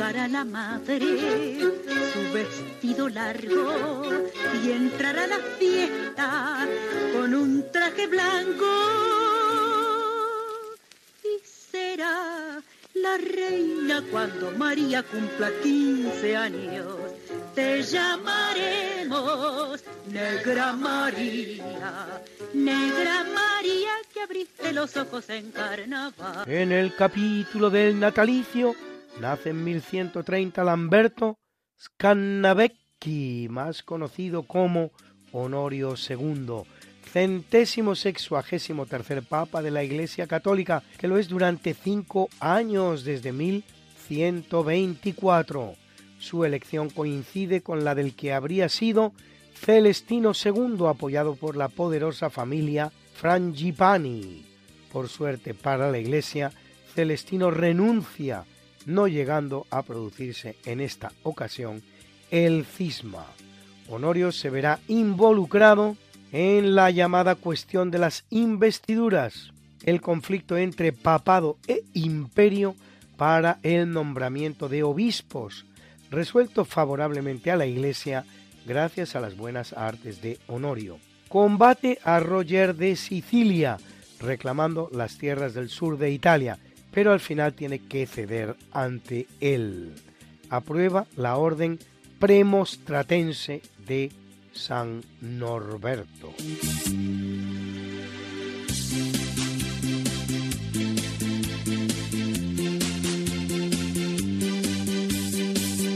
En el año de 1773 ve la luz del mundo William Henry Harrison, noveno presidente de los Estados Unidos y el que menos tiempo dura en el cargo, al morir un mes después de elegido de una pulmonía que coge durante su toma de posesión. Su muerte se resolverá mediante la asunción del cargo por su vicepresidente John Tyler. Ocho vicepresidentes han asumido la presidencia norteamericana a causa de la muerte del presidente y uno, Gerald Ford, a causa de su renuncia, Richard Nixon. Constitucionalmente hablando, la cuestión no se establece definitivamente hasta 1967, año en que la vigésimo quinta enmienda establece que en caso de que el presidente sea depuesto o se produzca su muerte o renuncia, asumirá el cargo su vicepresidente, si bien antes ya regía la ley de sucesión presidencial de 1947. y una breve pausa musical con Mariano Trapero y Ángel González a la guitarra. Vincent de Don McLean.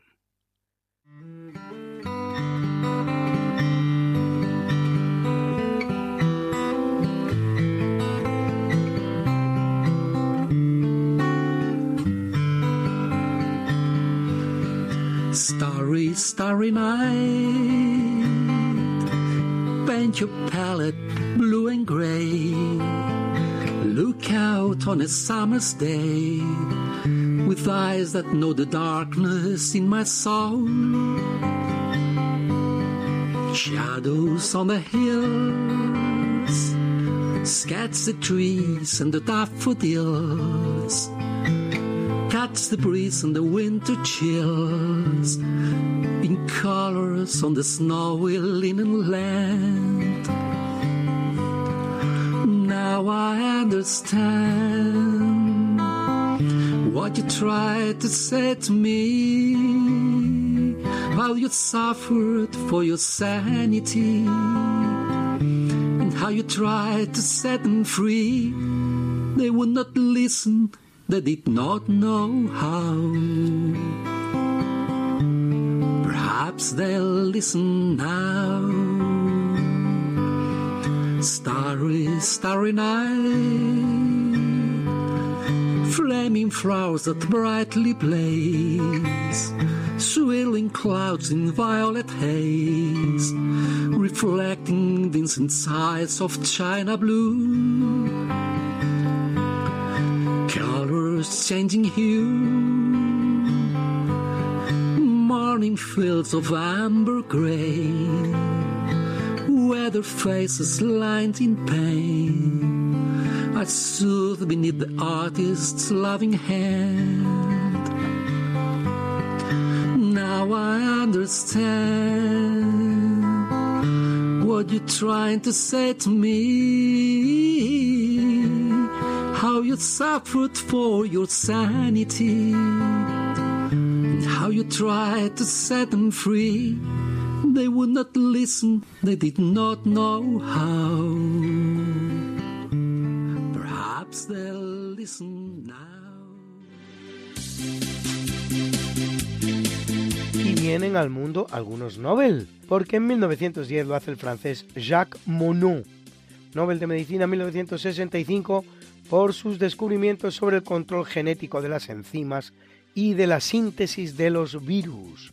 Y en 1940 lo hace el sudafricano nacionalizado australiano John Maxwell Coetzee. Nobel de Literatura 2003, premiado por la acertada descripción que hace de la sociedad sudafricana, autor de obras como En medio de ninguna parte, Desgracia, o Esperando a los bárbaros, las tres llevadas al cine.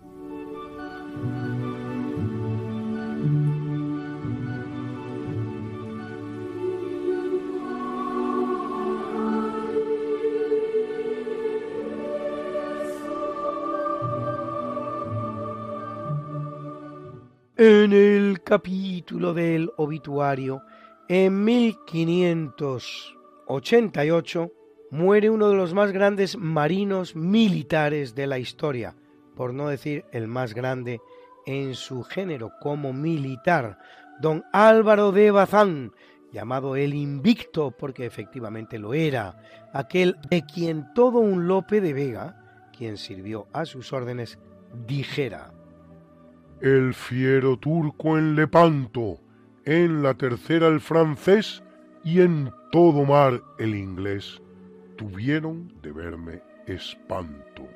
Rey servido y patria honrada dirán mejor quién he sido por la cruz de mi apellido y con la cruz de mi espada. Hoy día, en la manchega localidad del Viso del Marqués, aún puede contemplarse su magnífico palacio, convertido en archivo general de la Marina. No deja de resultar curioso que a la hora de construir su palacio lo hiciera justamente en La Mancha, en el centro de la península, alejado de todo mar, como si quisiera no volver a tener nada que ver con esa mar que tanta gloria le había dado. Pero la razón es exactamente la contraria de la que pueda parecer. Se había instalado allí para que le llamaran del escenario que le llamaran, ya fuera el Mediterráneo, ya fuera el Atlántico, ya fuera el Cantábrico, poder ponerse a disposición del rey en el menor tiempo posible.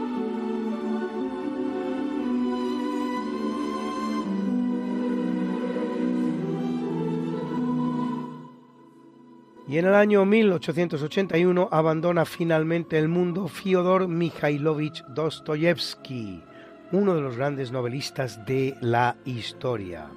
Y si decimos finalmente, es porque a punto estuvo de hacerlo 32 años antes, cuando, ante el mismísimo pelotón que iba a fusilarle por su pertenencia al grupo liberal Círculo Petrashevsky, acusado de conspiración contra el zar Nicolás I, es indultado in extremis, sustituyendo su condena por cinco años de trabajos forzados en Siberia. Un indulto sin el cual nos habríamos quedado sin obras como Crimen y Castigo, El Jugador o Los Hermanos Karamazov, escritas naturalmente con posterioridad al frustrado fusilamiento.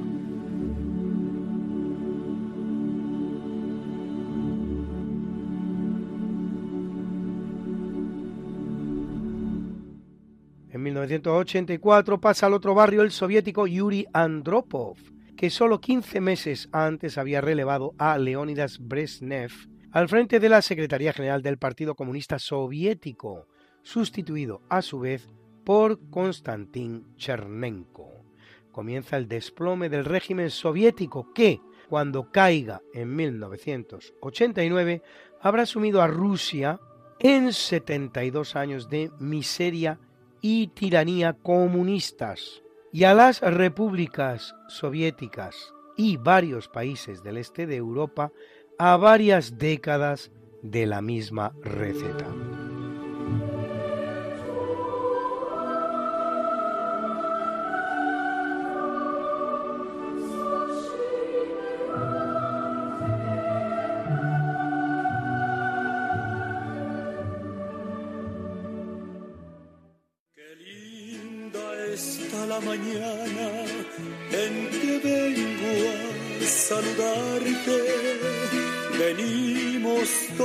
Con gusto y placer a felicitarte. El día en que tú naciste, nacieron todas las flores. En la pila del bautismo cantaron los ruiseñores ya viene ya la luz del día nos dio. Levántate de mañana, mira que ya amaneció. Y felicitamos hoy a Joseph Stiglitz, economista estadounidense Nobel de Economía 2001 crítico del libre mercado y de la globalización, que cumple 81, y a Carol Kane, cantante, pianista y compositora estadounidense, que cumple 82, ganadora de 4 Grammy, autora de múltiples éxitos, como este maravilloso You've Got a Friend. Tienes un amigo que ella misma interpreta con su voz y su piano.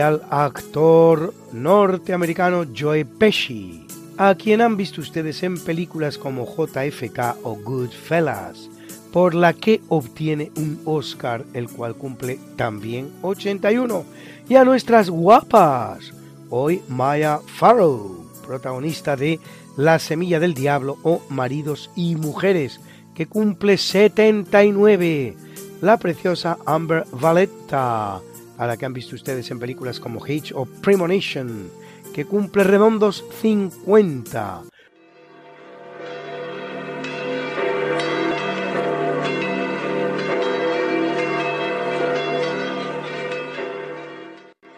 celebra la Iglesia Católica a Marta, María y Licarión, mártires, mártires, a Sabino, obispo, obispo,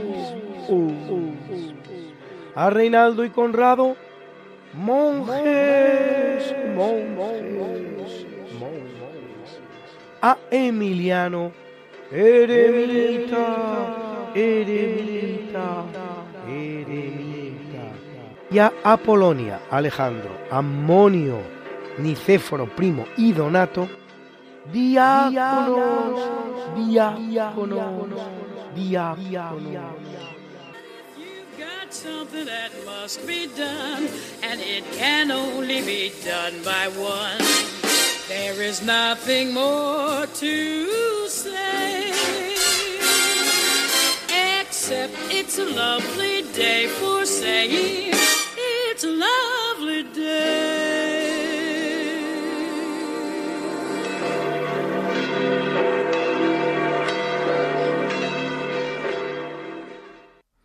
Y a continuación, el profesor José Manuel Amaya nos habla en la sección de curiosidades científicas del cálculo de la entropía.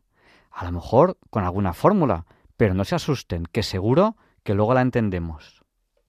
Buenas noches, señoras y señores oyentes de Radio María. Soy José Manuel Amaya. Perdón. Y como siempre, un honor dirigirme a ustedes desde esta emisora y en este programa. El otro día, mm, cuando me dirigí a ustedes la semana pasada, tuve que hacer una rectificación al final porque había cometido un error en la, mm, vamos, en la expresión, una expresión concreta que en vez de decir Boltzmann, pues dije plan. Y todo es debido a la mm, situación en que está uno deseando mm, terminar la emisión para no pasarse del tiempo reglamentario. Evidentemente, claro, la mente a veces pues se, va, se va de su sitio y confunde un nombre con otro, pero en fin, hecho, hecha esa aclaración, todo quedó resuelto y muchas gracias, gracias por su atención. Em, hoy les voy a dejar planteado un problema para ver si ustedes pueden resolverlo. Les voy a dejar planteadas unas fórmulas que mm, a través del ordenador pues se pueden calcular. Les voy a calcular o dejar las fórmulas eh, planteadas de el cálculo de la entropía, fíjense ustedes qué cosa más curiosa, de la entropía de 2 gramos de agua. Pero 2 gramos de agua independientemente uno del otro. ¿eh? Es decir, un gramo de agua por una parte y otro gramo de agua por otra parte. Y vamos a calcular la entropía del primer gramo de agua a 20 grados, eh, me refiero a 20 grados absolutos, y el segundo grado, gramo de agua, vamos a calcular su entropía a 80 grados absolutos. De manera que cuando obtengamos esas dos entropías, que serán dos números, vamos a coger los dos gramos de agua, el de 20 grados y el de 80 grados y los vamos a mezclar uno con el otro. Por lo tanto, ¿qué va a ocurrir? Que ahora vamos a tener una eh, tercera posibilidad, que son dos gramos de agua a una temperatura intermedia entre los 20 grados y los 80 grados. ¿Han cogido ustedes la idea? De modo que vamos a empezar los cálculos. Voy a aplicar el primer principio de la termodinámica. Una vez que aplique el primer principio de la termodinámica, voy a pasar a su expresión en forma de entropía. De modo que el primer principio de la termodinámica, que como ustedes ya saben, después de todo lo que hemos ido relatando en sesiones anteriores, es un principio de conservación, al fin y al cabo. Lo voy a expresar en forma diferencial. Y voy a poner primer miembro diferencial de Q, siendo Q teniendo las dimensiones de calor, diferencial de Q igual a C, C diferencial de T más P diferencial de V. Esta es la expresión del primer principio de la termodinámica. De modo que el primer miembro es el calor suministrado al sistema igual a la variación de su energía interna. En, general la energía interna depende de la temperatura y aquí hemos puesto diferencial de T, es decir, la variación de la energía, interna en, función de la variación de, su temperatura, más A más P diferencial de V, que representa el trabajo y tiene las dimensiones de un trabajo. Pero como los gramos de agua no van a cambiar de forma, pues el diferencial de V, su variación es igual a cero. Por lo tanto, nos quedamos que diferencial de Q es igual a C diferencial de T. Y C es el calor específico del gramo de agua. Pero el calor específico del gramo de agua pues, es 1. De modo que eso se sabe por conocimiento elemental. Y ahora lo que nos ha quedado es diferencial de Q igual a diferencial de T. Si se divide por la temperatura absoluta, tenemos diferencial de Q partido por T grande, la T, de Kelvin, igual a C diferencial de T grande partido por T grande. Y, en y esa expresión, hace el diferencial de Q partido por T, esa es la expresión de la variación de entropía. Esa es la diferencial de S diferencial de S igual a diferencial de Q partido por T grande igual a, C diferencial de T partido por T grande. Pero C, como he dicho antes, me parece, es igual, el calor específico del agua es igual a 1. De modo que nos quedamos con diferencial de T partido por T. Y ahora, si esa expresión diferencial se integra, pues entonces nos queda que la entropía, ¿eh? Eh, vamos a poner la expresión a 20 grados y a 80 grados. La entropía a 20 grados es igual a la integral entre 273 y 273 más 20 de diferencial de t partido por t. Y la otra a los 80 grados es la integral entre 273 y 273 más 30, perdón, más 80 de diferencial de t partido por t. Entonces, haciendo operaciones, haciendo las integrales, nos queda la primera, logaritmo neperiano de 1 más 20 partido por 273, se cierra el paréntesis, y el otro es logaritmo neperiano de 1 más 80 partido por 273. De modo que esas son las entropías del gramo a 20 grados, la primera fórmula, y la entropía del gramo a 80 grados, que es la segunda fórmula. Bueno, entonces ya tenemos las dos entropías. Perfecto, que nos darán un número y eso se puede calcular por ordenador nos darán un número determinado. un número para el de 20 grados y otro número para el de 80 grados. O sea que tenemos dos números, el de 20 grados, la entropía de 20 grados y la, eh, la entropía a 80 grados. Y ahora lo que vamos a hacer es mezclar los dos gramos de agua. ¿eh? El de 20 grados y el de 80 grados. Los mezclamos. Y entonces al, mezclamos, al mezclarlos, lo que tenemos son 2 gramos de agua. 2 gramos de agua a una temperatura intermedia entre los 20 grados y los 80 grados.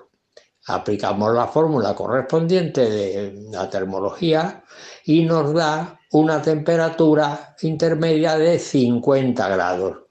Y entonces tenemos una tercera fórmula que es los 2 gramos 2 por el logaritmo neperiano de 1 más 50 partido 273.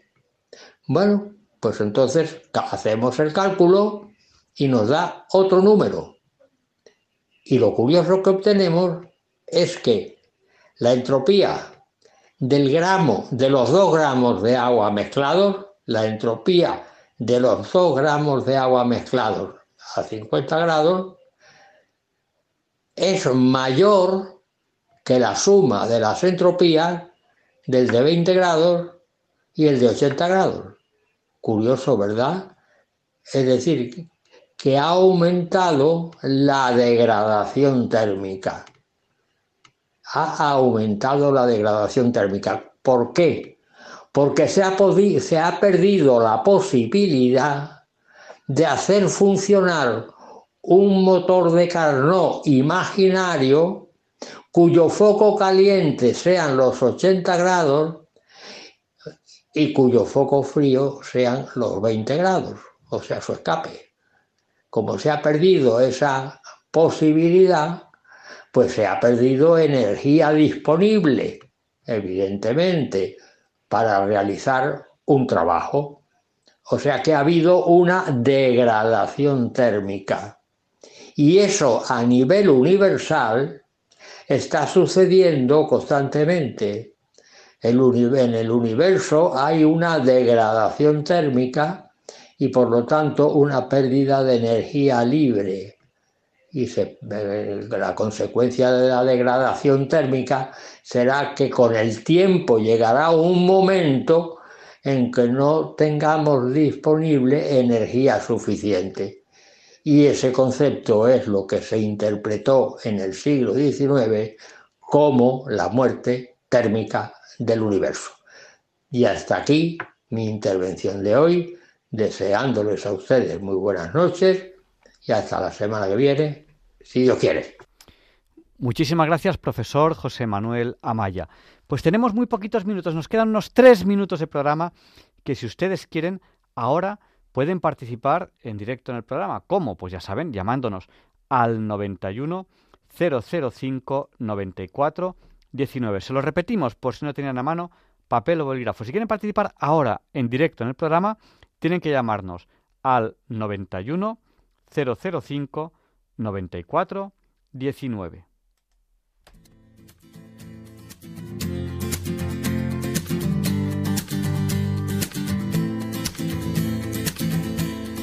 visto una luz. Hace tiempo Venus se apagó. He visto morir una estrella en el cielo de Orión. No hay señal, no hay señal de vida humana y yo, perdido el tiempo, perdido en otra dimensión. casa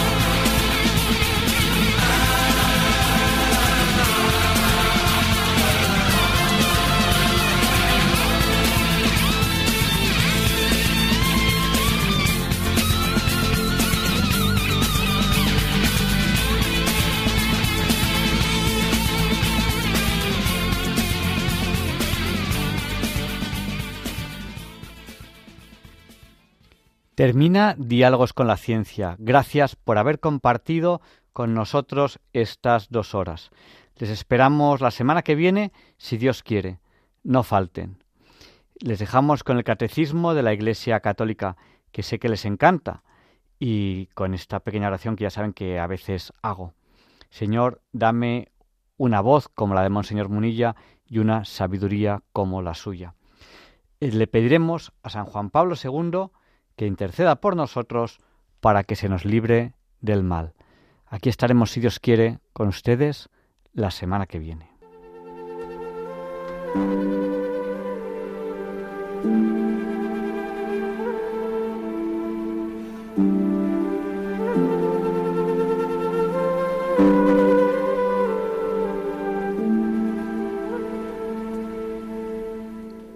Y así concluye en Radio María el programa Diálogos con la Ciencia. Dirigido por Javier Ángel Ramírez.